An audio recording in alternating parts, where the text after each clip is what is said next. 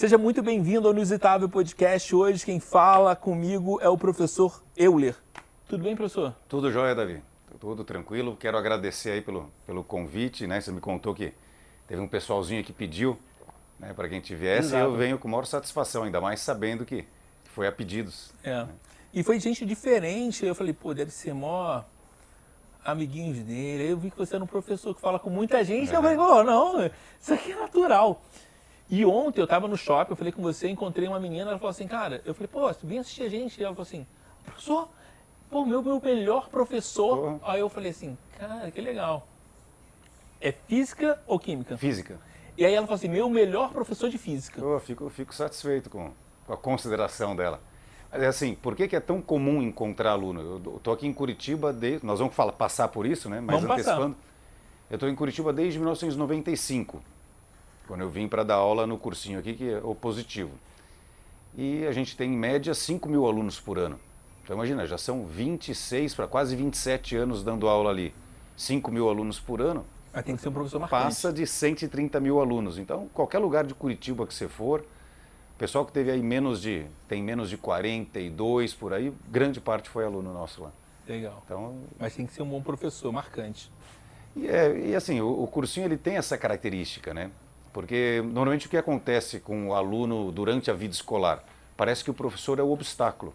É o obstáculo que ele tem que vencer. Eu preciso passar na prova daquele professor para ir para o próximo ano. Então, normalmente o aluno enxerga o professor como obstáculo.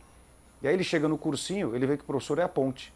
O professor é a ponte para fazê-lo chegar um à coisa. universidade. Na né? faculdade eu era amigo de professor para ver se arranjava emprego. Uhum, e, isso, não, eu não estava nem pensando nisso. Mas a ideia é essa. Professor, me diz um negócio. Vamos lá. Qual é a primeira lembrança que você tem quando você era criança? Primeira lembrança que eu tenho criança? Eu acho que lá pelos meus três anos de idade, a chegada da minha irmã, quando ela nasceu. Né? Quando eu tinha três anos, nasceu minha irmã mais nova. Então eu acho que a primeira lembrança que eu consigo realmente ter, assim, algo que me marcou, foi a presença de uma, uma pessoinha diferente lá em casa, né? aquele cuidado todo e tudo mais. Eu acho que é a minha, minha primeira, primeira lembrança assim, de infância. Legal, né? A chegada da minha irmã. Eu lembro da minha também. Minha mãe, ficou, minha mãe tinha um cabelo sempre cheio. E aí ela tava com o cabelo curtinho. Porra, parecia uhum. que tinha comido uma melancia. Sim. Pra mim, a minha mãe tava, tava com uma barriga enorme. E ela mesma, tava, que eu vi pelas fotos depois, eu falei, ela tava com uma barriga enorme. Cara, e como é que você chegou, pensou, de criança para ser professor? Sempre pensou em ser professor? Não, na verdade, dizer, eu costumo dizer até que foi meio acidental. Né? Eu, aos 13 para 14 anos, eu comecei a me preparar para uma espécie de um vestibular para a academia militar. Né? Eu tinha o sonho, surgiu né, durante a infância, ali para a adolescência, surgiu o sonho de ser oficial do Exército. Então eu comecei a me preparar para isso, aos 13 anos fiz um cursinho e passei né, na chamada Escola Preparatória de Cadetes do Exército, que dá acesso à Academia Militar das, das Agulhas Negras, a AMAN.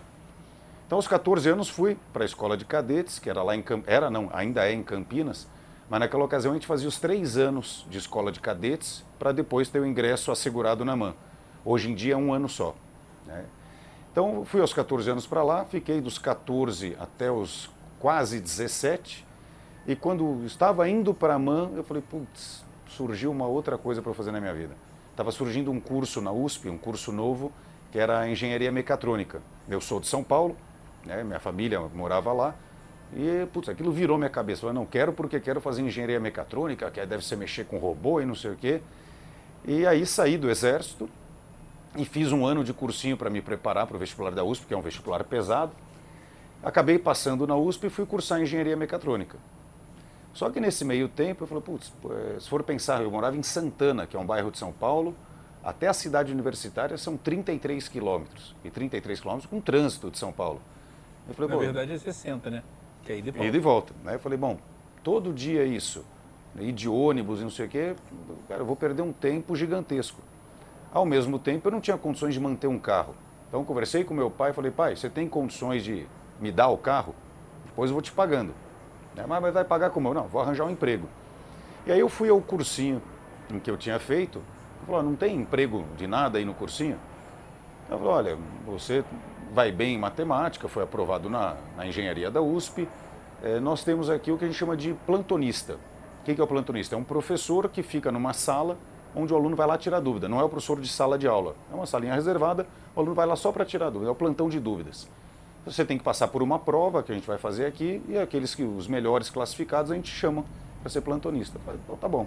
Então fiz a prova para matemática, que era a matéria que eu dominava, a matéria que eu tinha mais facilidade, passei para o plantonista e comecei a trabalhar lá no Ângulo, né, o Ângulo Vestibulares, que é um cursinho famoso ali de São Paulo. Putz, e aí eu me, me encantei com aquilo, né, com o negócio de ensinar as pessoas. Putz, eu, a cada vez que você ensina alguma coisa, você aprende mais do que a própria pessoa. Então eu fui aprendendo cada vez mais matemática, até que chegou um momento que o coordenador de física, ele falou, Euler, eu queria saber se você não quer mudar para física. Eu falei, bom, mas eu não sei nada de física. Ou não sei, pelo menos, eu sei para mim, não sei para explicar para ninguém, né? Eu falei, mas por que, que eu mudaria? Eu falei, não, porque em matemática tem um monte de professor titular e em física, em breve, eu vou precisar de um professor titular. Aí você sai do plantão e assume sala de aula. E ganha mais. Eu tinha, ganha mais, tudo. E eu tinha 18 anos. Né? Eu falei, olha, eu, hoje eu não tenho condições de mudar, porque eu vou saber menos que alguns alunos, talvez. Eu falei, não, não precisa me responder agora. Estuda seis meses e aí se achar que tem condições, me procura. Pô, que oportunidade boa Pô, também, né? Foi muito bom, né? E tinha, um, tinha sido professor meu, esse coordenador de física. Então eu tinha uma baita admiração pelo cara, Sorocaba, o, o apelido dele. E eu falei, bom, vou, vou me dedicar. E comecei a estudar, estudar física. Né? Já estava na faculdade, obviamente a gente tem física ali para engenharia, mas comecei a estudar física de cursinho. E mais do que a física, comecei a estudar a parte didática. Né? Como apresentar aquelas coisas da física para que as pessoas entendam. Não adiantava eu saber muita física. Eu tinha que saber passar aquilo para as pessoas. Então fiquei seis meses me preparando para isso, cheguei para o Sorocaba e falei, ó, dá para mudar. E aí passei para física, continuei dando plantão de física como né, professor assistente, e seis meses para frente o cara falou, agora já dá para você assumir uma sala de aula. Que legal. É. E então eu virei professor meio que por acidente, não era a minha carreira escolhida, não era, vamos dizer assim, a minha vocação inicial. Né? Teoricamente era para ser na engenharia. Mas aí comecei a dar aula, gostei tanto que eu não parei mais e nunca atuei na engenharia, nunca quis saber mais de outra coisa. Na verdade, a tua inicial era ser militar. É, a inicial era ser militar, de militar passei para engenharia, da engenharia para professor. E isso eu acho uma coisa legal, e eu falo muito para os meus alunos, a gente não é feliz numa coisa só. Ou não precisa necessariamente ser feliz só com uma profissão. Ao longo da carreira você pode ter várias profissões, né, várias atividades profissionais e pode ser feliz em várias.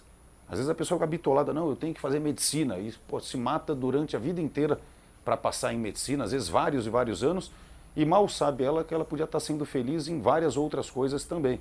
Né? É. Assim, vale para direito, vale para administração, vale para o cara que é militar. Né? Eu, eu não acredito numa única vocação.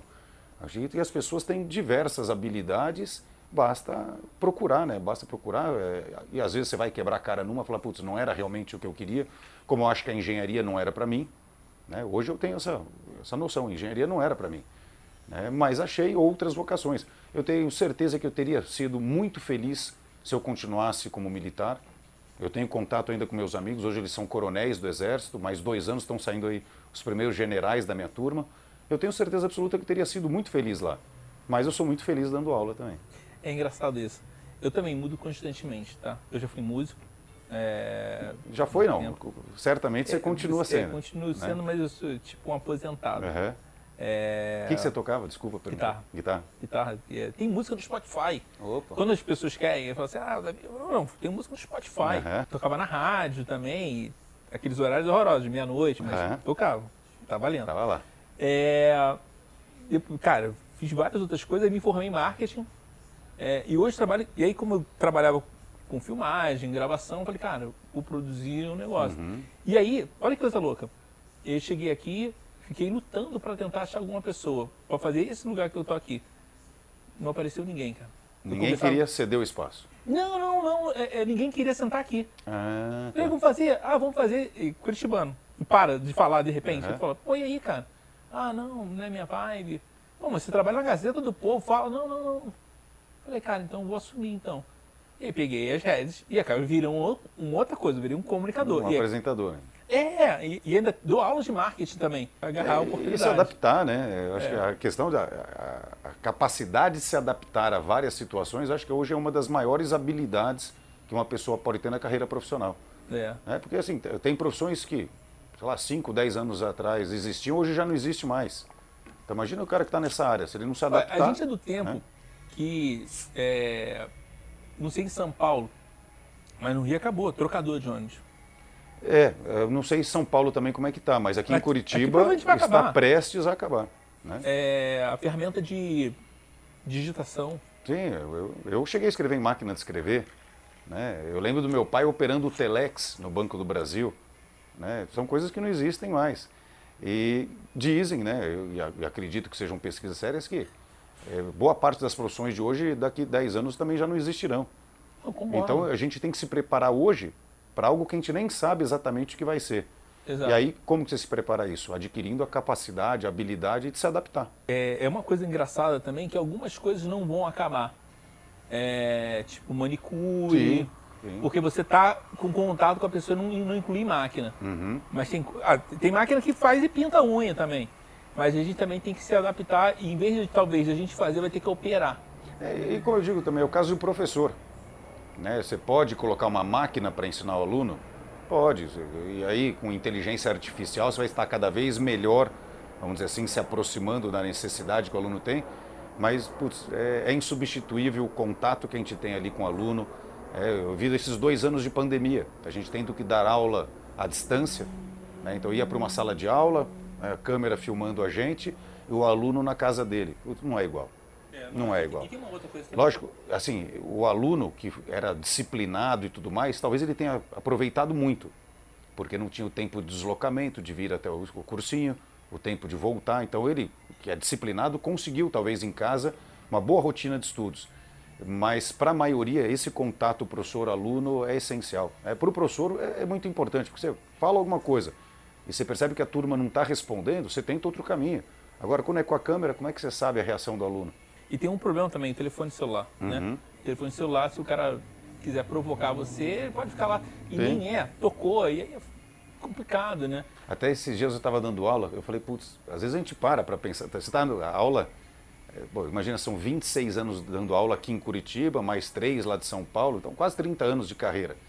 Então é lógico, quando eu vou dar tal aula, aquilo já está tudo na minha cabeça. Eu já dei essa aula, vou dar um exemplo, aula 1.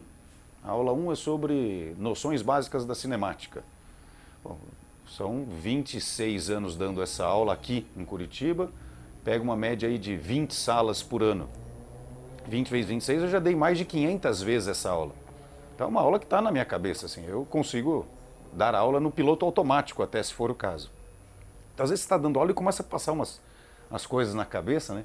Esses dias eu estava dando aula uma turma ali, cara, eu vi lá, são 350 alunos na sala.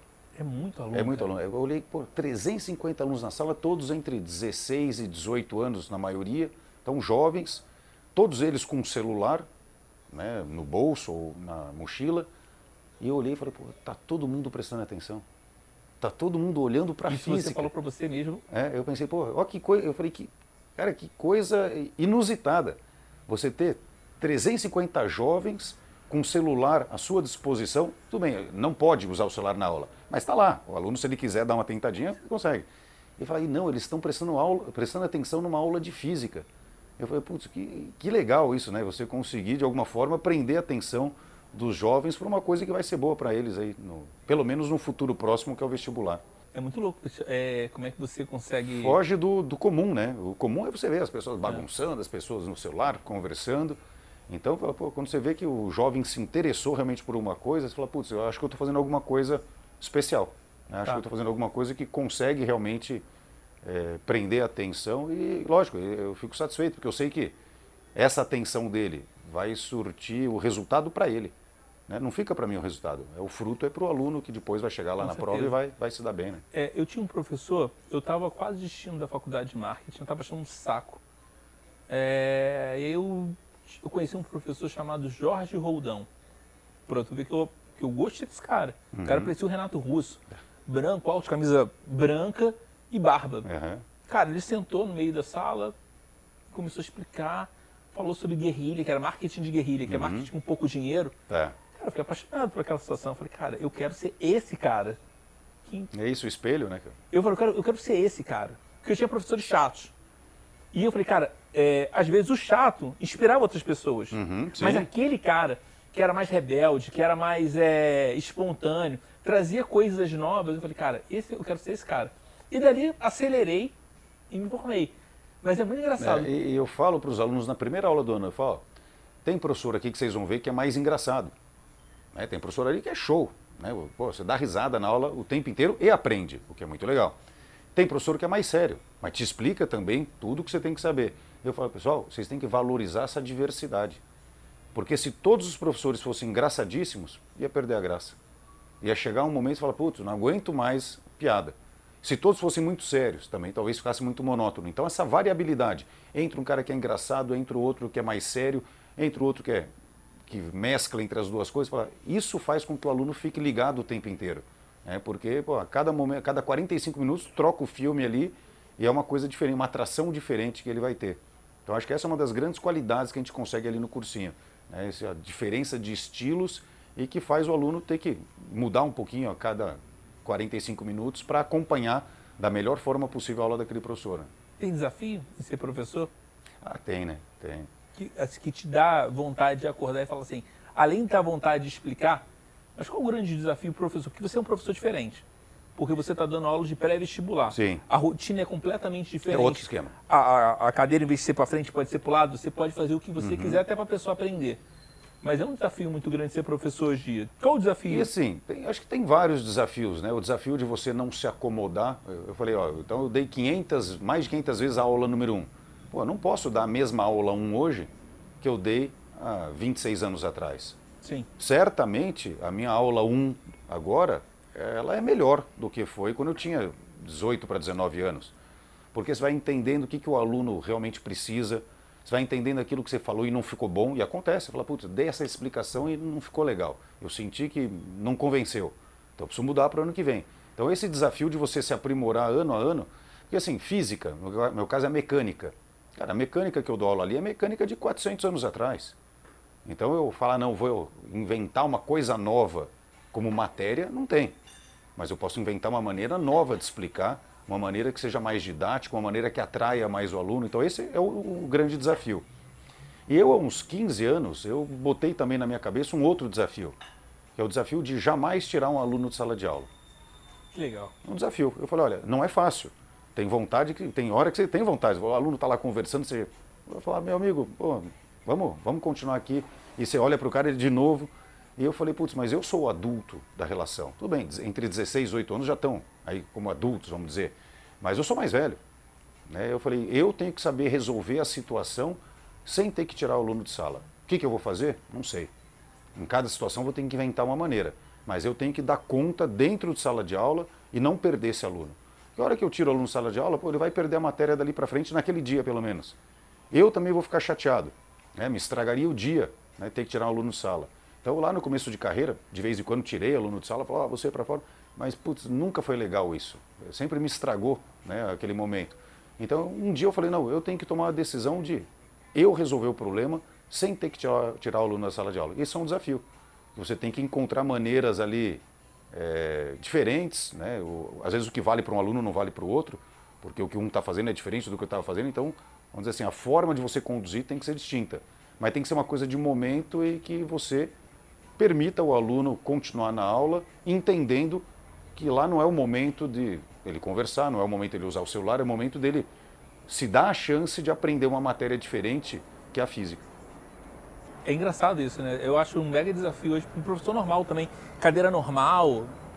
É, uhum. Acho que é muito desafio. É, e como é que um paulista chega em Curitiba? Veio de paraquedas? É, Cai de paraquedas? Então, eu dava aula lá no, no Ângulo, né, que é o cursinho de São Paulo. Na época, pelo menos, era o maior cursinho de São Paulo, não sei como é que está hoje. E aí, num, numa certa ocasião, um outro colega meu do Ângulo, ele falou, Euler, vamos a gente, a gente dava aula lá na rua Sergipe, que é uma das unidades, e na rua Tamandaré, que é outra unidade. A gente estava na Sergipe, e ele falou, eu preciso conversar com você. Né, esse meu colega, já fui aluno dele, inclusive, que é o Giba, professor de Química, tá? melhor professor de Química que eu já vi na minha vida. Dos que eu tive aula, pelo menos, disparado melhor. Falei, vamos dar uma volta na quadra que eu preciso conversar sério com você. Falei, tá bom. Eu falei, mas não pode ser aqui? Não, não, não pode ser aqui dentro. Mas eu falei, bom, o que, que será que vem, né? Aí começamos a dar volta na quadra. Começando a dar volta na quadra, ele falou, Euler, eu tô saindo do ângulo. Eu falei, como assim, Giba? Ele falou, um cursinho lá de Curitiba me contratou, pô, me fizeram uma proposta muito melhor do que eu tenho aqui, eu tô indo embora. E o Giba era, assim, uma grande referência lá do ângulo. É, então eu falei, putz, o, o ângulo vai perder um baita de um professor aqui. Tudo bem que tem outros ótimos para substituir, mas era uma perda, obviamente, que seria sentida. E aí ele me contou essa história, pô, eu tô indo para Curitiba, não sei o quê. Bom, falei, fazer o quê? Perdi um grande colega, né, um amigo. Passado uma semana, foi Euler, preciso dar uma volta na quadra com você. Eu falei, pô, o que será que vem agora? Eu falei, olha, o dono lá do Positivo de Curitiba falou que está precisando de um professor de física. Quer conversar? Eu falei, bom, não tem nada a perder. Não tenho nada a perder, não vou fechar portas, né? Eu falei, bom, vamos, vamos ver o que o cara quer. Daí ele falou, ó, ele está vindo semana que vem, vai viajar de Curitiba para a China, então ele vai passar por Guarulhos, ele quer que eu leve você lá para ele conhecer. Falei, tá bom. Encontramos lá no aeroporto, ele falou, olha, eu queria que em dezembro eu lembro, até com certos detalhes, assim, era próximo do meu aniversário, eu faço 19 de dezembro. Sagitariano. Sagitariano. Aí falou assim, ó, em dezembro eu vou estar voltando da China, eu quero que você vá para Curitiba, que eu quero conversar com você sobre a possibilidade de talvez você é, sair de São Paulo e dar aula lá no, no Positivo. Eu falei, ah, tá bom. bom o coração acelerou. Pô, Porra. Né, eu tinha... 20... Isso só acontece com jogador de futebol. Eu, eu tinha 20 para 21 anos. É, era uma criança. É, né? muito novo. Tinha 20 para 21. Aí chegou a data, ele falou, ó, tô mandando a passagem de avião, vem para cá. Aí vim para Curitiba. E aí a parada falou assim, é verdade. É né? verdade. Né? Vim para Curitiba, quem me pegou no aeroporto foi um outro professor é, do Positivo, que era o Durval, né, que já era, na ocasião, é, diretor de, de, unidades do Positivo. E acho que ele foi instruído. Ele falou, Durval, levo eu para conhecer a estrutura do Positivo. Então ele passou comigo pela gráfica do Positivo, que é monstruosa né, passou é, por algumas unidades escolares, né, passou por vários segmentos ali, pela editora, acho que para mostrar o tamanho do grupo, para eu não pensar assim, pô, estou saindo de um curso grande lá de São Paulo, o que, que, será que um curso em Curitiba vai me oferecer, que não só financeiramente, mas de estrutura, que pode ser melhor do que eu tinha em São Paulo? Então ele já mostrou, não, o tamanho do grupo para o qual você pode vir se aceitar a proposta. E realmente me impressionou. E aí eu fui conversar com o dono do Positivo, né, um dos donos, e daí ele fez uma proposta que realmente era muito melhor financeiramente do que eu tinha em São Paulo, e me atraiu muito o fato de vir para Curitiba. Né? Você já conhecia a cidade? Eu tinha vindo para cá quando eu era cadete do Exército, eu tinha vindo para cá para desfilar uma vez o 7 de setembro. Né? É, mas, e, e, foi uma impressão muito boa que eu tive. Né? Pô, achei a cidade linda, na época tinha muito neon nas casas, assim, em, em especial em, empresas assim à noite, pô, então tudo muito bem iluminado, bonito mesmo. Uma cidade que eu achei de cara linda.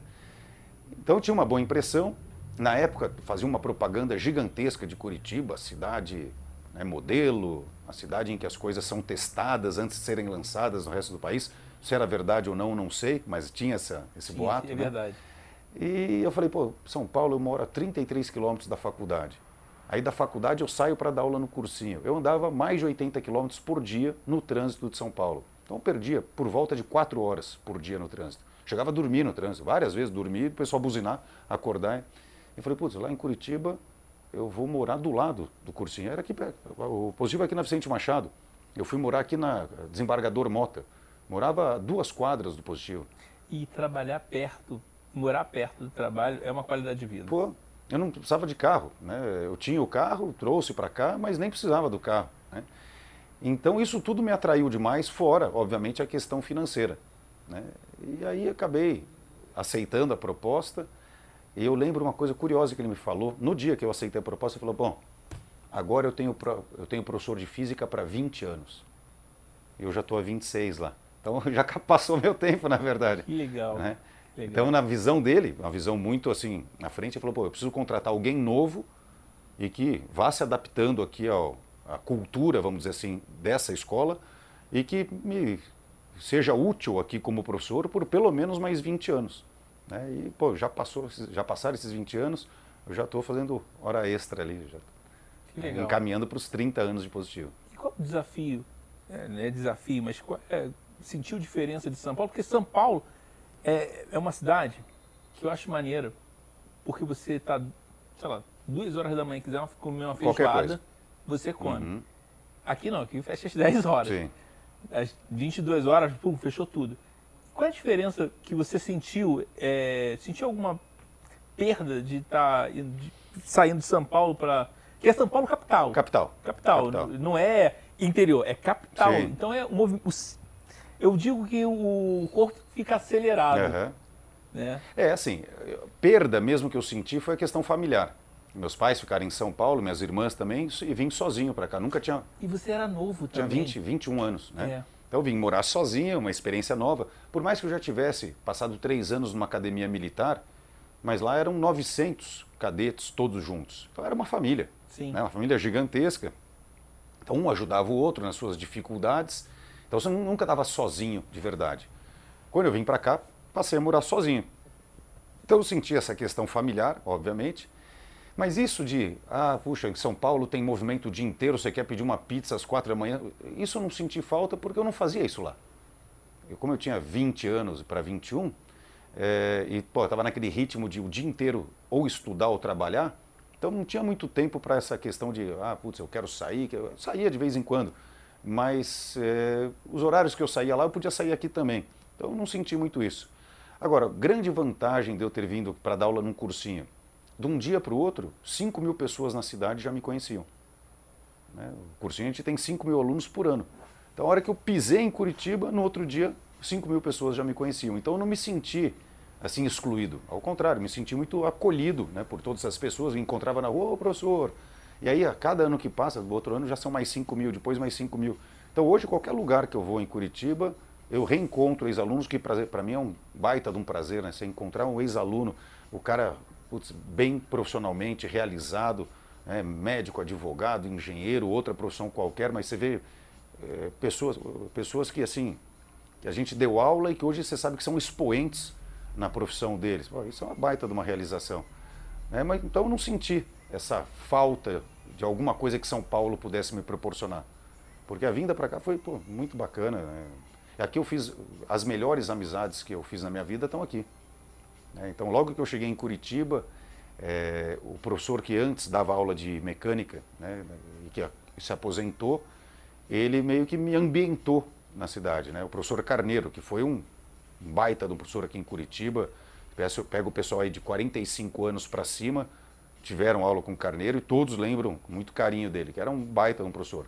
Até foi uma missão muito difícil para mim ter que substituir o Carneiro, porque ele era muito famoso na época, né? eu muito novo, né? então foi uma- um momento assim traumático nesse começo. Mas o Carneiro me apresentou para a família dele. Falou, não, eu venho aqui, eu vou apresentar meus filhos, eles têm tudo a tua idade. Eu tinha 21, tinha um que tinha 21 também, outro 23. Então, e eles foram me apresentando para os amigos deles. Então eles me enturmaram em Curitiba. Então já no primeiro ano eu tinha putz, baita dos amigos aqui. E aí então não senti essa. Aí você veio novo, né? Com 20 anos aí é. é Tudo é mais, é mais fácil, né? Se adaptar. De... Agora, imagina, se eu já fosse casado, se já tivesse filhos, é uma mudança mais brusca, né? Daí você tem que Não, trocar a escola mais. de filho, às vezes o filho não se adapta, é diferente. E muita gente aí fala que não gosta do filho. Na verdade, eu posso dizer assim, eu vim começar minha vida em Curitiba. É. né? Me preparei em São Paulo para poder começar minha vida em Curitiba. Acho que é, É. é mais ou menos isso. E hoje sairia? De Curitiba? É. Não. Eu acho que nem se viesse com uma proposta. né? Aqui, já minhas estágio. raízes estão não, aqui. não. Você está em né? outro estágio agora. É, então, assim, é, meus filhos, né, meus pais vieram para cá. Casou, teve filho já aqui. casei, já separei, né? E teve filho aqui. Teve filho aqui. Tenho E três, tenho três filhos. Aí meus pais mudaram para cá. E, na verdade, sim, primeiro veio minha irmã mais velha. Ela veio para cá e acabou indo morar em Piraquara. Piraquara tem um, algum, acho que não só um, mas tem alguns locais ali que são condomínios de chácaras. Então ela falou, putz, eu quero sair da loucura de São Paulo e mudar completamente minha vida. Pô, desacelerou, né? É, ao invés de sair, sair de uma coisa urbana, eu quero uma coisa mais rural mesmo. Então ela foi morar em Piraquara num condomínio de chácara. Aí construiu a casa dela lá e tudo mais. Aí minha outra irmã que morava em Portugal, não sei se ela estava em Portugal ou em Barcelona já na época, porque ela jogava hóquei sobre patins. Então foi morar na Europa, morou uns 10 anos ali. Aí quando, vamos dizer assim, ela jogou na seleção brasileira, foi técnica da seleção, foi eleita a melhor jogadora do mundo de hóquei. Mas chega um momento que a carreira do atleta acaba. Peraí, a tua irmã foi eleita melhor jogador de hockey? Isso, melhor jogador de a hockey gente do pode- mundo. é, E ela veio pra cá. É, Pô, a gente pode conversar com ela pode, também. pode. Bom, apesar que ela não está mais aqui também. Ah, não? Mas um dia ela vem para cá. Cara, que massa. É, cara. é assim, é- a história dela é uma história interessante, porque é um esporte inusitado, né? é um esporte que no Brasil não tem seu reconhecimento, apoio, e ela se destacou tanto aqui no Brasil que um time de Portugal chamou ela para jogar lá. Que legal. Ela morou numa ilha lá que é Porto Santo, depois acabou indo pro, morar no Porto para jogar e depois foi morar em Barcelona para jogar no outro time. né? Portugal e Espanha são muito fortes Sim, no lado, hockey né? sobre patins. E- mas daí quando ela saiu de lá veio morar aqui em Curitiba também. Também foi morar em Piraquara, vizinha da minha outra irmã. E aí meus pais falaram, bom, mas o que que a gente vai fazer em São Paulo agora se a gente está sozinha? Né, Meu pai é aposentado. Falei, bom, não tem mais razão da gente ficar aqui se os filhos estão em Curitiba. Daí vieram para Curitiba também. Eles moram aqui na Água Verde. E aí passou o tempo, minhas irmãs saíram daqui.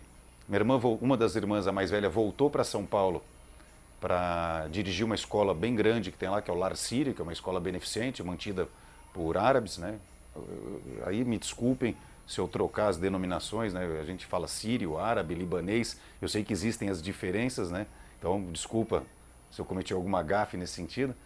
É, mas isso é uma escola mantida ali por pessoas que faz um contraturno para os alunos. É uma escola beneficente.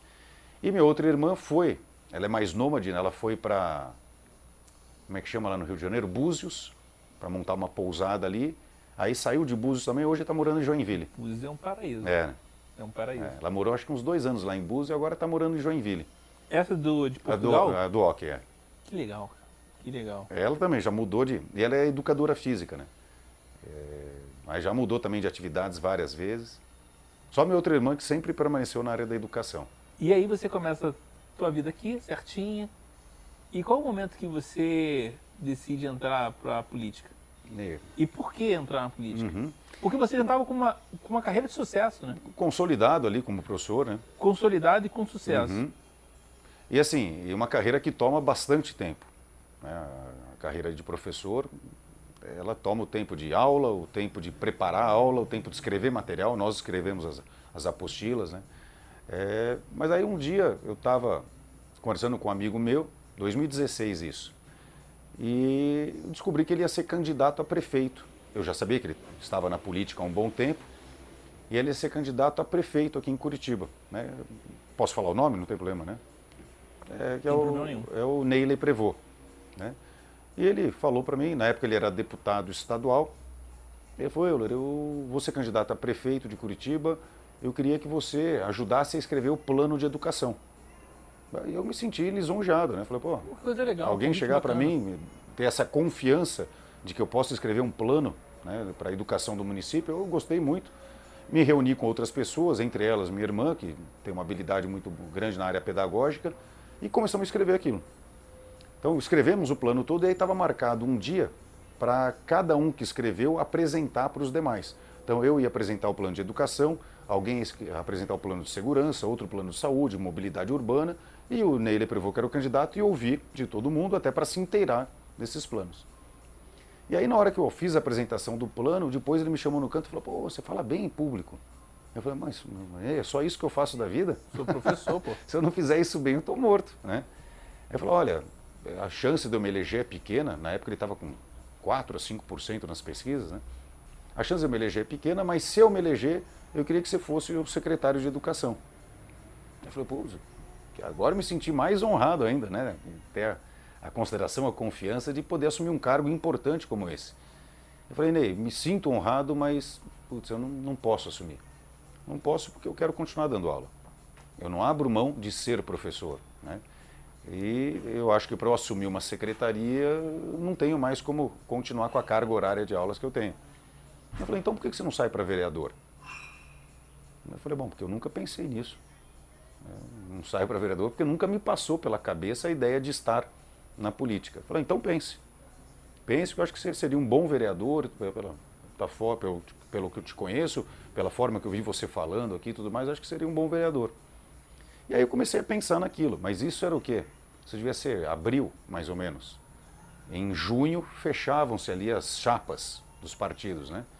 Eu já estava afiliado, né, porque eu já tinha feito a filiação no partido, que era o PSD, eh, não porque eu queria concorrer, mas para entender um pouquinho de, de política partidária. E aí o pessoal falou, e daí, vai ser candidato ou não? Eu falei, olha, não sei, eu tinha muito medo de ser candidato. Por quê? É, porque, assim, imagina, eu tenho lá 5 mil alunos por ano no cursinho. Né? Imagine chega lá no dia da eleição, eu faço 120 votos. Ah, qual? Não, não, problema nenhum, né? Mas eu sabia que o aluno, ao mesmo tempo que ele é muito bacana com a gente, é, é um ado- adolescente de 16 a 18 anos. Tem aquela crueldade para tirar o sarro. Imagina chegar no dia lá para dar aula, o pessoal, ô, perdedor, entendeu? Eu acho até que não fariam isso. Mas, sei lá, eu tinha esse receio de talvez uma derrota nas urnas, se fosse uma derrota, vamos dizer assim, acachapante, pudesse prejudicar minha carreira como professor. Porque lá para o nosso aluno, tudo que ele quer no final do ano é ser vencedor. O vencedor no vestibular. De repente eu chegar para ele com uma imagem do perdedor nas eleições, eu acho que isso podia, de certa forma, atrapalhar ali o meu relacionamento. Mas você é muito competitivo também. Sou isso- muito competitivo. né? Isso é claro. Então eu ficava com esse receio. Até que um dia antes de fechar a chapa, foi um dia antes, entraram em contato comigo e falaram, é hoje. Vai sair vereador ou não? Lá, sabe o negócio? Bota meu nome aí. Bota meu nome aí e vamos ver o que, que dá. Então eu fiz uma campanha muito curta, porque assim, quem vai sair candidato normalmente não começa a fazer campanha nos nem 45 dias de campanha. Ele faz uma pré-campanha, onde ele já vai falando que é, é pré-candidato a vereador ou pré-candidato a deputado. Então a pessoa já vai preparando o público para isso. Eu não, eu comecei no dia em que iniciava a campanha mesmo. Engraçado que hoje você pode fazer uma campanha. Cara, você pode fazer a campanha no dia que, que dizem, mas você pode fazer uma pré-campanha pesada é, de influência, de influência. e aí- impulsionamento. né? de posicionamento. E a gente tem vários exemplos, mas é, que você já pode se posicionar. Se acabou a eleição, você só não elegeu, cara, o que, que eu posso melhorar? Sim. E aí você já se posiciona é, estrategicamente. Tem uma história que o, que o Lobão era o baterista da Blitz. Sim, era Blitz? Era Blitz. Depois teve Lobão e os Ronaldos, né? É, aí o que que fez? Pra ele, como ele já queria sair da banda, ele ficou na, na frente, no meio da, de, uma, de uma fotografia que era pra uma capa de revista. E aí ele saiu da banda. Uhum. Quando a Blitz estourou, ele nem tava na banda mais. Depois ele fez uma outra coisa, mas é porque ele se posicionou, Posicionou. direito. E aí ele foi assim, ó, na gravadora ele falou, ó, eu consigo. Eu já apareci, eu sou da Blitz aqui, mas eu quero uma carreira solo. Uhum. Ele se posicionou. Então, assim, eu já vejo muita gente se já se posicionando Se movimentando. bem antes. É, É. bem antes, bem É, antes. e, e hoje, com rede social, eu- o segredo é esse mesmo. né? Você tem que criar lá o que eles chamam da persona, né? Essa persona, que algumas pessoas vão se identificar com você, e em torno disso criar um público que, que te siga a ponto de ter confiança tal para votar. Né? É. Lógico, existe ainda outro tipo de campanha que eu particularmente nunca fiz, que é a campanha de rua. né, que é o cara que vai de casa em casa entregando o santinho. Existe essa campanha e para alguns tipos de candidatos dá certo. Estratégia, É né? estratégia. Ah, O meu tipo de campanha tem que ser na rede social. Primeiro que, por exemplo, quando eu fui candidato em 2016, primeira vez, eu estava dando aula. Como é que eu ia sair na rua fazer campanha? Não tinha como. Então eu dava aula o dia inteiro. Aí eu chegava em casa e falava, agora é hora de eu fazer campanha. Então eu ia para o Facebook, nem Instagram acho que eu tinha. Ia para o Facebook e lá eu começava a conversar com as pessoas. Montei um grupo na época do Facebook e fui colocando gente lá dentro. A pessoa quisesse ou não quisesse, eu botava lá dentro. Alguns saíam, obviamente. Né? Mas naquele grupo eu comecei a conversar com pessoas, de repente, espontaneamente, outras pessoas começaram a entrar. Comecei o grupo do zero na campanha. Chegou o final da campanha, ele tinha 25 mil pessoas. né? Legal. E quantos votos você teve? Na primeira eu tive 7.188. Muito concorrente entrou lá, né, cara? É, então, Muito concorrente. Para 25 mil, que legal. É, e assim, é lógico que a gente pensa no Rio de Janeiro, que é a tua cidade, ou pensa em São Paulo, que é a minha, sei lá, 7 mil votos não é nada. É, Né? 7 mil Lá os caras pessoas. fazem 45 mil votos, 60 mil votos, né? Tem candidato a vereador em São Paulo que acho que passa de 100 mil votos. né? É, mas lá é bem. É, então é bem diferente. mais punk, lá- Mas Curitiba, 7 mil e quase 7.200 votos é muita coisa. É, 7 mil é muita coisa. Principalmente para quem nunca tinha sido candidato. né? E, e às vezes eu parava para pensar, falei, meu Deus, 7.200 pessoas, eu pegar aí um, um grande de um ginásio, encher esse ginásio e falar, pô, todos esses aqui votaram em mim. Olha o tamanho da responsabilidade que eu tenho. Acreditam em mim para que eu possa. Acreditam em mim. E, e é, é louco quando você sai para, sei lá, vira vereador, você não vira vereador para as 7 mil pessoas. Vira para a população. É, é, isso, isso é uma coisa que eu falo muito, né? Não existe vereador de bairro.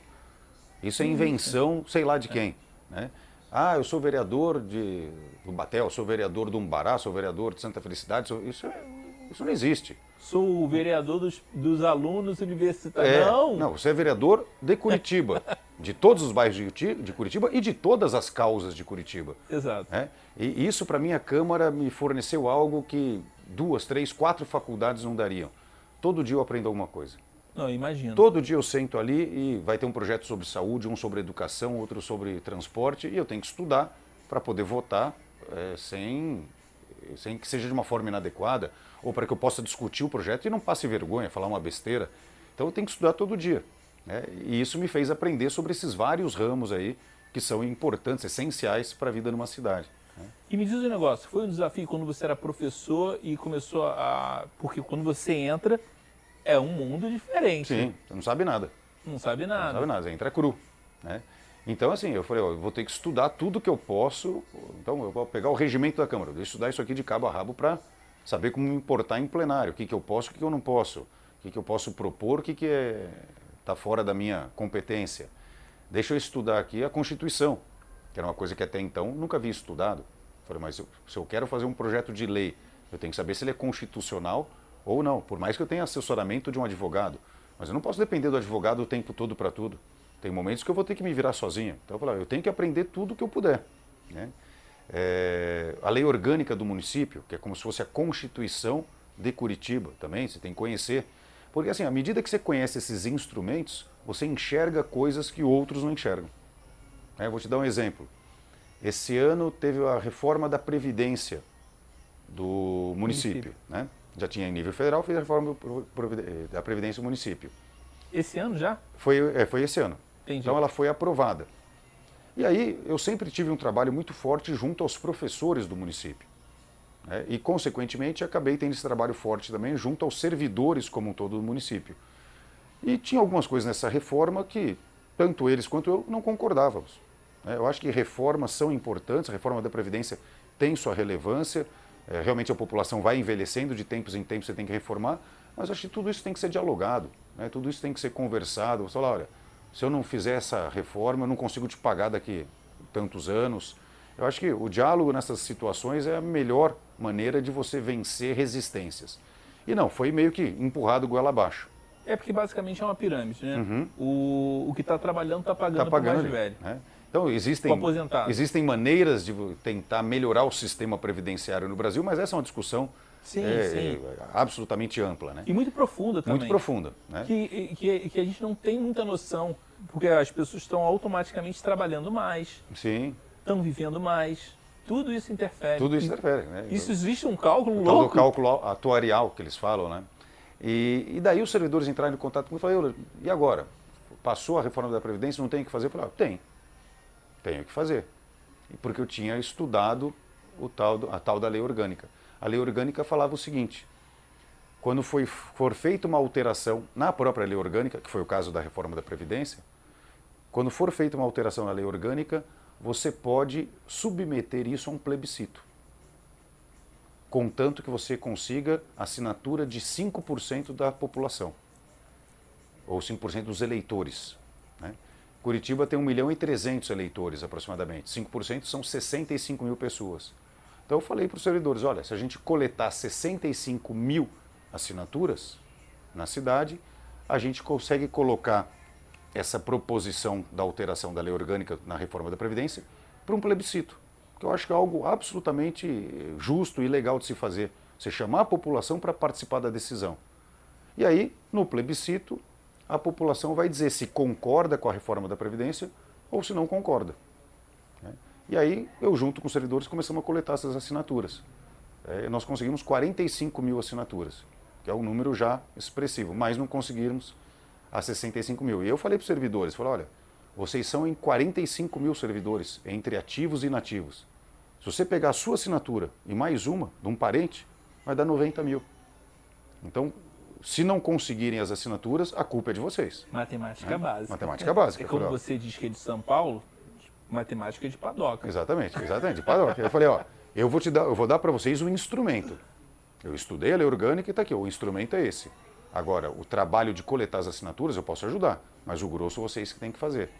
Então, mas tudo isso eu falei para o seguinte: qualquer, é, qualquer político tem que conhecer os instrumentos legislativos que ele tem. Então, tem que conhecer, o cara lá na Câmara Federal tem que conhecer o regimento da Câmara, tem que conhecer a Constituição, é, porque isso tudo é que vai nortear teu trabalho, para você saber o que você pode ou não pode fazer. E quanto mais a fundo a pessoa conhece, melhor ela consegue utilizar esses instrumentos. Aí é. requer estudo. É verdade. E atenção, oportunidade. Oportunidade, lógico. Você entender é. algum momento que você vai jogar um, um, um projeto certo. vou te dar um outro exemplo. Eu acho um absurdo. O Brasil não usa esses dois mecanismos que são tão importantes para a democracia. Plebiscito e referendo. Na verdade, eu troquei o nome. O que eu falei agora há pouco, eu chamei de plebiscito, seria um referendo. Mas não fica caro? Não. É de graça hoje em dia. Eu já te explico por quê. É, só a diferença. Plebiscito é quando você tem uma ideia, ideia legislativa, ou você tem uma. pode ser um projeto administrativo da, da prefeitura, e você quer ver se a população concorda ou não com aquilo, mas antes de ser aprovado. Sim. Depois que foi aprovado, para você colocar, submeter a aprovação da população, é um referendo. Eles vão referendar ou não. Eu troquei o nome é anteriormente. É como se eles aprovassem, né? Isso. Né? E o Brasil não usa esse mecanismo do plebiscito e do referendo, que é um mecanismo tão importante para o fortalecimento da, da nossa democracia. Quando que nós tivemos? Teve o plebiscito é, do sistema de governo, putz, muito tempo atrás, é. depois teve o referendo das armas. Das armas, eu também. E Mas nunca mais. abrangência nacional. Abrangência nacional. E nunca mais nós tivemos. Né? De vez em quando tem algum estado um, um plebiscito para separação de uma cidade da outra mas nunca de temas de realmente de relevância para o Estado ou de relevância para a cidade. Que é um absurdo então, também, porque aumenta, é, queria mais Câmara de Vereadores, mais prefeitos. Exatamente. Então, por exemplo, eu protocolei na Câmara o pedido de um plebiscito para a gente discutir um tema que eu acho essencial para Curitiba. Hoje o que acontece? Se você comprar Vale Transporte, você compra lá 100 reais em Vale Transporte. Se você ficar um ano sem usar, ele perde a validade. Cara, isso é uma aberração. Você comprou 100 reais de vale transporte, você ficou um ano sem usar, a prefeitura vai lá e confisca o teu dinheiro. É, e aí eu faço um paralelo que é o seguinte, antigamente não era no cartão transporte, antigamente a gente comprava fichinha. Sim. Né? Então você vai lá e compra 100 fichinhas e guarda na tua casa. Passados, passado um ano, é como se a prefeitura fosse lá e falar, não, esse saco de fichinhas é meu. Cara, é um absurdo, aquilo não é perecível. Né? É, então o que, que eu fiz? Eu fiz um projeto de lei para falar, não, o Vale Transporte não tem prazo de validade. E aí, em cima desse projeto de lei, eu convoquei um plebiscito. Não interessa a minha opinião, não interessa a opinião da prefeitura, eu quero, ouvir, eu quero ouvir a opinião de vocês, da população. Se vocês acharem que não deve ser confiscado, é isso que vai valer. Vocês acharem, não, a prefeitura está certa, tem que confiscar mesmo porque o dinheiro está parado ali. Ok, aí nós vamos respeitar a opinião do eleitor. Só que para fazer o plebiscito ir adiante, eu precisava de 13 assinaturas na Câmara. Dos 38 vereadores, eu preciso de 13, um terço pelo menos. E aí só 11 assinaram. Né? É. E para mim é um absurdo, porque os outros que não assinaram estão dizendo para mim o seguinte: nós não queremos ouvir a opinião da população. É, o dinheiro, é. o teu dinheiro, que hoje é digital, é teu e você pode fazer o que você quiser. É uhum. É isso aí. Né? Você pode direcionar. Então, assim, eu estou tentando, na medida do possível, botar esse mecanismo que é o plebiscito ou referendo em prática. Foi no caso da Previdência, no caso aí dos ônibus também. E um dia eu entrei em contato com um senador aqui do Paraná, que é o Oriovisto Guimarães. Eu falei, senador, tem dois projetos de lei que estão no Senado e que eles estão parados há muito tempo e que, por motivos óbvios, ninguém bota em votação. Que é o, a prisão em segunda instância e o foro, fim do foro privilegiado. Mas por que, que não bota o fim do foro privilegiado em votação? Porque muitos caras ali querem manter o foro privilegiado. Né? Eu falei para ele, por que, que o senhor. Então, eu falei, eu quero te apresentar uma proposta. Daí apresentei para ele, falou, por que a gente não coloca isso para um plebiscito? Coloca isso como um plebiscito e a população vai decidir se ela quer a manutenção do foro privilegiado ou ela quer o fim do foro privilegiado. E ele gostou muito da ideia, falou, putz, não tinha pensado nisso, vou, vou protocolar. Achei muito bom, né? Você levar uma ideia para um político e ele automaticamente fala, não, isso aqui é para amanhã. Então, na hora, ele ligou para Brasília na minha frente falou, oh, eu quero que vocês providenciem isso aí, já faço o projeto de decreto legislativo. Então, ele protocolou o pedido de dois plebiscitos. Aí você falou, mas e o gasto disso? Hoje o plebiscito só pode ser feito junto com a eleição. Junto, pô, aí é legal. Não é permitido fazer plebiscito fora de uma eleição. Se o plebiscito é municipal, de um assunto municipal, ele tem que ser feito na eleição municipal. Se for um assunto eh, federal ou estadual, aí só pode ser feito plebiscito nas eleições gerais, como a gente vai ter esse ano. Então Entendi. você não tem gasto extra. O gasto é o gasto que já teria da própria eleição. Única coisa, você vai ter que responder uma pergunta a mais. E a explicação de toda a situação.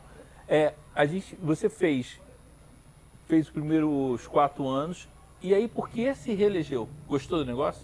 Então, eu, eu, gostou do negócio ou gostou de ajudar as pessoas? Eu gostei muito da política. Né? Eu, eu até falo para o pessoal o seguinte: eu sou professor e eu estou vereador. Para mim é uma diferença significativa. Sim. O que eu realmente sou é professor. Mas eu estou como vereador e, assim, eu, gostei muito da experiência dos primeiros quatro anos. Né?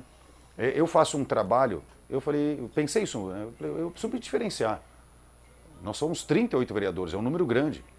Fazer o que qualquer um faria, fazer o que todo mundo faz, falar, putz, não é minha praia.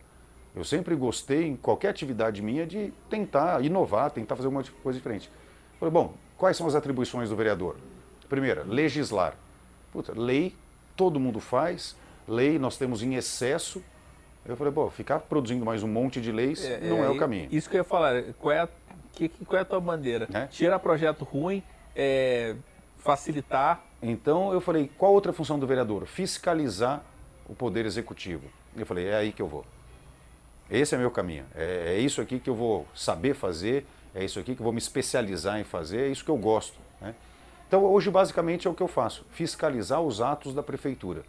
Você já está há seis anos mais ou menos, né? Quase seis anos, isso. Seis anos. É cinco anos e meio, né? É, vou, vou arredondar para seis. Né? É, se a gente pensar nesses cinco anos e meio, quase seis, é, se a gente botasse cinco tópicos, né? Se a gente fosse um top five de que você fez legal ali. Que... Vamos lá.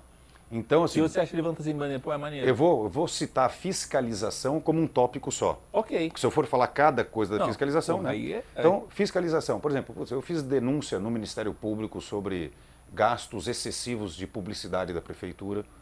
Eu vou dar um exemplo. A prefeitura fez uma época, e louvável, fez muito asfalto na cidade. E aí ela colocava lá placas de propaganda, asfalto novo aqui. Bom, basta você passar na rua. Você sabe que tem um asfalto novo aqui. Né? Não precisa de publicidade, precisa de gasto com aquilo. Né? Então eu levei isso até o Ministério Público. Mas, assim, desculpa a minha ignorância. Mas aquilo não está no orçamento? A publicidade? É. Ou então, não? aí tem que diferenciar o que é publicidade e o que é propaganda. Entendi. Entendeu? Entendi. Dar publicidade. Ó, estamos com uma campanha contra a dengue em Curitiba.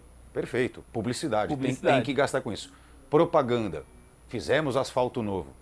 Está é, é, direcionando alguém. É, sim, sim, sim. Entendeu? Sim. Há uma diferença gigantesca. A, a, prefeitura tem verba para publicidade, mas não tem verba para propaganda. Então, essa diferença é importante. E aí, pô, denunciei, por exemplo, gastos excessivos com viagem, com jantar é, com adornos na sala e antessala de gabinetes. Né? Deu, se fugiu fora do. se fugiu do teu radar, tu fala, não, tá errado, gente, é errado, vamos mostrar aqui pra galera. E não importa se foi mil reais ou se foi 20 milhões, como teve uma licitação que eu denunciei, que era sobre iluminação pública, e que do dia que eu denunciei para o dia seguinte, que foi a licitação, o preço abaixou em 20 milhões. Era 28 milhões, foi para 8. Né? Ah, foi porque eu fiz a denúncia? Não sei. Mas, é assim, as pessoas trabalham melhor quando elas têm pelo menos, assim, quando elas sabem que tem alguém vigiando. Né? Então é isso que eu tenho feito na fiscalização. Então esse seria, para mim, o trabalho mais importante que eu faço ali. Outro que eu achei importante ainda está. Terceiro, terceiro. É, ainda está em. Acho que segundo ainda, né? Ou terceiro? Ah, esse, é, esse, é o, esse é o terceiro. Terceiro? Tá. É. É, eu fiz um projeto que eu dei o nome de Revoga Brasil. O que, que, que, é, que, que é o Revoga Brasil? Eu peguei todas as leis de Curitiba, desde 1948, que é a Lei 1, Sim. e fui até 2020, que é quando eu fiz esse projeto, fui até 2020 ou 2019, não lembro. Coisa de CDF. Coisa de CDF, exatamente. Peguei uma por uma. Eram 15, mais de 15.600 leis. Eu e minha equipe, uma por uma. Pessoal, nós vamos ler uma por uma e nós vamos falar: isso aqui é útil, isso aqui não é mais útil. Isso aqui é atual ou isso aqui é ultrapassado? Isso aqui é bom para Curitiba isso aqui é ruim para Curitiba? Então nós pegamos uma por uma, classificamos. Dá para revogar? Classificamos assim. Dá para revogar? Não dá para revogar? Talvez dê para revogar. Eu falei, pessoal, vamos, vamos dividir em etapas? Primeira etapa, vamos naquilo que dá para revogar. Primeira etapa, a gente tem que fazer um pente fino aqui, tudo que dá para revogar. Então, nós vamos um projeto revogando 3 mil leis de Curitiba. Das 15 mil, automaticamente 3 mil não tem mais o menor sentido. Vou te dar um exemplo de algumas. Tem uma lei de Curitiba que fala o seguinte: é, bom, todo mundo sabe que não é mais permitido fumar em ambientes fechados há muito tempo aqui em Curitiba. Sim. Mas tem uma lei ainda em vigor que diz o seguinte: os restaurantes de Curitiba com mais de 100 metros quadrados têm que ter metade da sua área para fumante e metade para não fumante. Essa lei está em vigor. Se chegar um fiscal no restaurante do cara e falar: oh, cadê a área de fumante? Teoricamente o fiscal está certo e poderia, eh, inclusive, aplicar a penalidade da lei. Mas ela não tem mais sentido. Ele dificulta Por também, cara. Assim, se ninguém mais pode fumar dentro É. do restaurante, essa lei perdeu o seu sentido. É. Então, o que, que tem que fazer com isso? Ah, tem que revogar. Tem que tirar do ordenamento jurídico. Outra lei. Tem uma que fala aonde é o ponto para abate do gado no matadouro de Curitiba. Nossa, caraca, é muito. É de 1948. Caraca, era entendeu? muito segmentada. É, aí tem uma lei que fala que a, o manacá da serra é a flor símbolo de Curitiba. Eula, qual a utilidade disso? Olha, eu até entendo que suas as cidades têm os seus símbolos, né? tem seu hino, tem seus símbolos. Até aí não tem problema nenhum com o manacá da serra, que é uma planta. Né? O problema é o que vem em seguida na lei. Falar, todos os eventos da prefeitura devem ser adornados com manacá da serra. Aí você causa um problema para a prefeitura, entendeu? Quem é a empresa Que que, fornece tem vários... manacá da serra, né? Putz, olha que coisa louca, então cara. tem que revogar isso aí, só atrapalha. né? Outra, todos os prédios, está em vigor ainda, todos os prédios de Curitiba têm que ter um incinerador de lixo. Cara, ó, que loucura, se botar fogo no lixo dentro do prédio, se em 1960 isso tinha algum sentido, hoje não tem pelo perigo e pela questão ambiental. Só que está em vigor. Lógico que os fiscais têm bom senso e não cobram isso, mas está na lei. Depende. Né? Eu, É. nunca- eu não conheço, mas. é, Mas se assim, ele acorda se ele acordar virado e falar, virado, não, cadê? Ele pode cobrar. Cadê o isso. incinerador? Ah, não tem? Está multado. né? Então, para não ter esse perigo, tem que tirar isso aí do, do nosso ordenamento né? jurídico. É facilitar. É, é, é uma loucura, tem tudo quanto é tipo. Dá para passar uma hora aqui falando só dessas leis absurdas. Quatro. Então, nós pegamos aí essas 3 mil leis e revogamos. Que legal Ou, isso aí, Quer dizer, é- não revogamos ainda. Está no trabalho agora, eu já apresentei. Agora as- tem uma comissão analisando para, no final das contas, porque é muito, o trabalho é grande mesmo. Então, Sim, sim. é importante uma comissão olhar tudo, que eu posso ter cometido algum erro. E a pessoa fala, eu, não, essa aqui, puta, não dava para revogar. Falo, tá, ok, vamos tirar. Ou falar, não, vamos revogar essa aqui também, eu percebi que tem uma mais aqui. Ok, vamos acrescentar. É, então agora é um trabalho conjunto. Bom, é, tem um projeto de lei que eu particularmente tenho orgulho dele, né, que é o seguinte. Um dia eu estava no shopping e estava conversando ali com uma pessoa e aí eu vi ao lado um rapaz e uma moça falando em libras, né, conversando em libras, né, língua brasileira de sinais. Eu prestei um pouquinho de atenção e eu percebi que a moça ela não era surda, só o rapaz era, mas ela tinha aprendido para conversar, falar com ele. E eu perguntei para ela algumas coisas, eu descobri que eles eram namorados. Ela aprendeu ah, libras para poder se comunicar com o namorado. Aí eu falei para ela, falei, faz o seguinte, faz favor para mim. Pergunta para ele se ele fosse vereador, se ele pudesse mudar uma coisa na cidade, fazer uma lei, pensando na causa, vamos dizer assim, das pessoas com deficiência, no caso da surdez, o que, que ele faria? Aí ela conversou com ele ele, ele respondeu algo que para mim foi inesperado. Eu jamais tinha imaginado isso na minha vida. Ele falou assim, ó, eu colocaria legenda em todos os filmes. Cinema. Qualquer filme de cinema, seja nacional, seja desenho, seja filme internacional, botar legenda. E eu falei, putz, merda, é uma coisa que eu nunca pensei na minha vida, mas para quem é surdo é importante. É, eu- imagina, ah, mas é, já tem alguns filmes legendados. Ah, alguns sim, mas pega um filme nacional. Se aquele, aquela pessoa não sabe fazer a leitura labial, ela simplesmente não entende nada do filme. É. Né? E outra, uma coisa que ele me falou também, às vezes eu até sei fazer leitura labial, mas o personagem ali, o ator está virado de costas, conversando com outro. Putz, não é tem... verdade. Então, olha o tanto de nuances ali que eu nunca tinha percebido.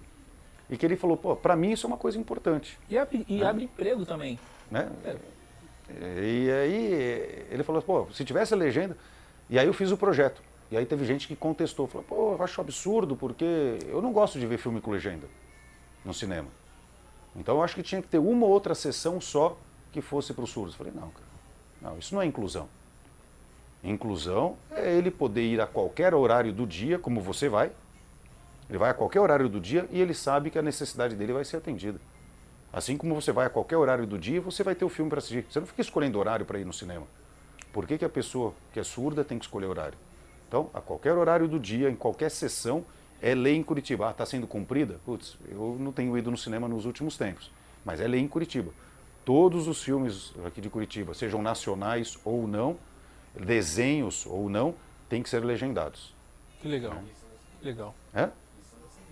É então, é. é. é. esse é um projeto de lei de autoria minha, ou melhor, a autoria daquele rapaz e que eu só transcrevi. Né? Eu só botei ali no papel para que virasse lei aqui.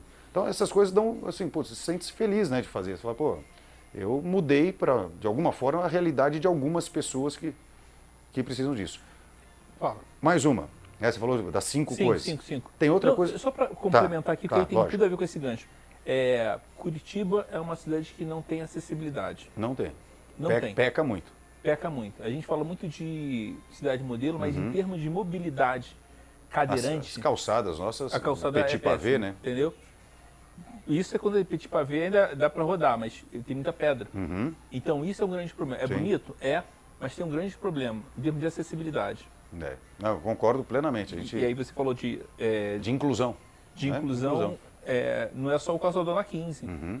Tem, o, tem outras coisas que tem que ser acompanhadas, entendeu? Então, é pensar é, que talvez já, as próximas mudanças na rua tem que ser lisa, uhum. entendeu? É, a gente tem que evoluir para cada vez mais as pessoas todas poderem ocupar a cidade. Exato. Né? Não, ah, não pode ter um grupo que esteja bem enquanto o outro está mal. Né? Esses dias até fui conversar com, com um empresário aqui pra, sobre um negócio que ele tem. É, ele faz um programa educacional né, para ajudar os alunos. E ele, falou, ele falou uma coisa que para mim foi marcante. Ele falou, Euler, eu, eu sou rico, ele falou, eu tenho dinheiro, né, mas eu não consigo me sentir feliz sendo rico, enquanto tem muita gente pobre passando fome. Né? Eu achei bacana um empresário com essa visão e por isso que ele lançou esse programa educacional para ajudar alunos e tudo mais a, a conseguir é, crescer, melhorar a vida. Bom, e eu estava falando, eu ia entrar no assunto do quinto, né? Agora Exato, deixa eu ver se eu lembro. Deixa eu ver se eu lembro o que, que era. Eu te cortei, desculpa, mas era porque não, não, tinha a história eu... da acessibilidade. Ah, lembrei. Eu visitei todas as escolas de Curitiba. Ah, eu fiquei sabendo. Curitiba tem 185 escolas municipais. Eu fui uma por uma. Eu visitei as 185 escolas duas vezes. No começo do meu mandato ali, é, depois no final do mandato para ver a evolução, para ver o que tinha mudado. E estamos começando uma terceira etapa de visitar 185 novamente. E o que, que eu fiz eh, nessas visitas? Eu conversei com professores, diretores, alunos, pais de alunos, a comunidade escolar e eu apliquei lá o que a gente chama de análise SWOT. Né? Então, quais são as forças, quais são as fraquezas, quais são as oportunidades e quais são as ameaças dessa escola. Forças e fraquezas referem-se a fatores internos às escolas, ameaças e oportunidades a fatores externos. E aí eu fiz um texto para cada uma das escolas. Então eu, hoje eu tenho esse livro ali, eu, cada uma das escolas eu sei exatamente qual é o ponto positivo, qual é o ponto negativo interno e externo. Exemplo, é, força de uma escola.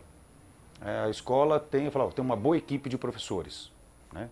Fraqueza. Às vezes a pessoa fala, putz, é, a gente não consegue levar adiante alguns projetos educacionais. Ameaça de uma escola, tráfico de drogas no entorno. Né? Oportunidade, conseguir um convênio com outras escolas para trocar experiências. Né? Então eu fui listando isso para cada uma das escolas. O que, que eu acho? A gente tem que aproveitar a cultura que existe em cada escola. Pô, cada escola que a gente tem tem um histórico. Cada escola ali tem coisas boas e ruins. E ambas devem ser compartilhadas. Aquilo que você faz de bom, pô, divide com a escola ao lado. E a escola que está lá no Tatuquara, e a escola que está lá no Ganchinho, ou que está em outro bairro. Pô, vamos dividir isso que é de bom para ter uma cultura geral. E cada escola tem a sua coisa boa, vai dividindo com as outras. Imagina o tanto de experiências positivas que essas escolas iam ter se tivesse essa integração. E tem coisas ruins. Então você fala, putz, nós estamos com tal problema. A outra escola fala, mas eu sei a solução. Porque nós já passamos esses problemas e conseguimos resolver. Então acho isso essencial que exista aí esse intercâmbio entre as escolas e por isso eu fiz esse levantamento. Né, para poder entregar às escolas e falar, ó, esse é o mapa da educação de Curitiba. É, é de SWOT eu sou fera. Uhum. Ah, é? Marketing, né? Pô, eu, eu fui falar tentando, tentando é, explicar. Quando você né? fala de, de força e fraqueza, é você. O que é oportunidade e ameaça é externa. É externo, isso aí. Você tem como control, tentar reduzir, não controlar. E, eu fiz administração de empresas, né? Ah, tudo a ver. Por, por isso que eu... Navega pela mesma Por isso área. que eu quis usar. Eu falei, bom, eu tenho que usar também o que eu aprendi na faculdade, né, essas técnicas dentro da, é, da educação. Né? Interessante. Professor, me diz um negócio. Hum. No seu ponto de vista, a, é, como professor universitário, a educação melhorou nesses cinco anos ou seis anos e meio que você está tocando? Se a educação como um todo melhorou? É, no município. No município? Cidade. Na sua percepção. Porque aí você ah, não é mais o professor uhum. de física, uhum. é o professor, é o, é o cara que está olhando, tem uma visão geral. Melhorou? Eu acho assim, a gente tem. É difícil você fazer uma análise. ainda tem a pandemia, né? Teve a pandemia. É. Né? É difícil fazer uma análise, em especial por causa desses dois anos. É, eu acho que nós tivemos avanços em algum, alguns é, itens, nós tivemos muitos retrocessos em função também da pandemia.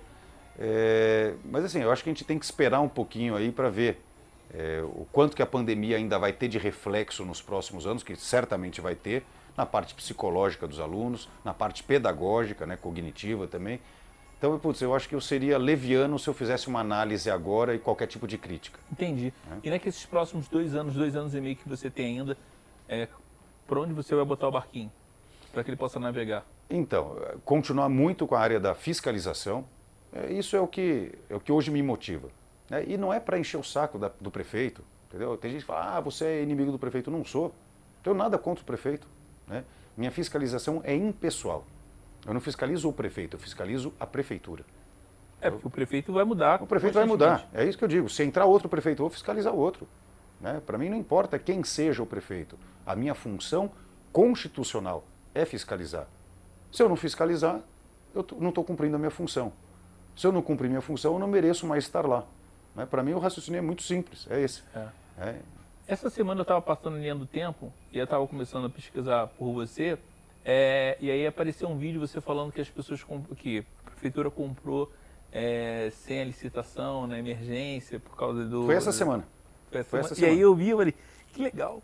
É, porque assim. Não, é porque eu, o que eu gostei é porque a, a forma da linguagem que você uhum. falou. É, uma criança de 10 anos ou uma, criança, uma pessoa de 80 anos entende. É, porque só explicando para o pessoal qual era o vídeo, né? Nós tivemos aí o período de pandemia em que você tem o decreto que institui aí a situação de emergência em saúde pública. Um decreto desse tipo permite, pela emergência mesmo, que a prefeitura faça compras de forma mais ágil.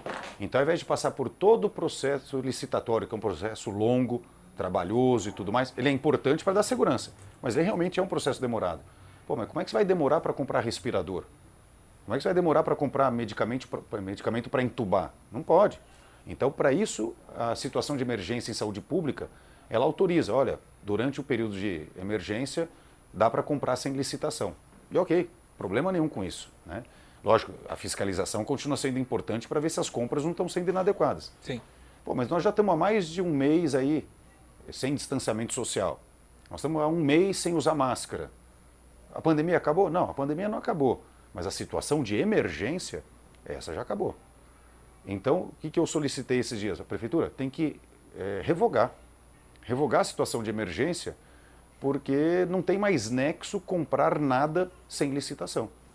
E, esses dias eu levantei, em abril foi comprado biombo de vidro, é, 800 mil reais em biombo, 400 mil em ar-condicionado, 100 mil para instalar o ar-condicionado, 2 milhões e 700 mil reais em obras de engenharia e manutenção e tinha mais um item ali. Se somar isso aqui dá 5 milhões. Sem licitação. Essas coisas são emergências? Ninguém lembrou... compra biombo de vidro emergencial. E aí me lembra aquela história da, da pasta boiada. Mesmo que ele não tenha um. Eu não estou nem pensando nisso, mas nem que ele não tenha um propósito disso, me, me lembra isso. Então é legal fiscalizar. É. Professor, se você pudesse encontrar você novinho, com 20 anos, o que, você falaria para aquele cara que tivesse 20 anos? Puxa vida, eu ia falar para, primeiro, não ter feito a engenharia, né, que eu fiz, mas eu senti que não era a, é, o curso que eu deveria ter escolhido, e eu falaria para eu ter feito direito. O direito hoje ele seria extremamente útil é, para mim, em especial na carreira política. Né? Lógico, nesses cinco anos que eu estou lá, eu posso dizer que eu, eu estudei muito direito né, no dia a dia. Né? Você começa a ver isso aqui, ah, isso aqui não é constitucional por causa disso, ou isso aqui é por causa daquilo, o que é um vício de competência. Né? Bom, então você vai aprendendo todo o linguajar, e não só o linguajar, você vai aprendendo a respeito realmente de direito administrativo, que é muito útil para a gente. Mas se eu tivesse feito uma faculdade de direito, certamente eu conseguiria me aprofundar muito mais. Né? Então acho que acho que essa seria uma das, das grandes mudanças que eu teria feito na minha vida. Aí teria guardado mais dinheiro também.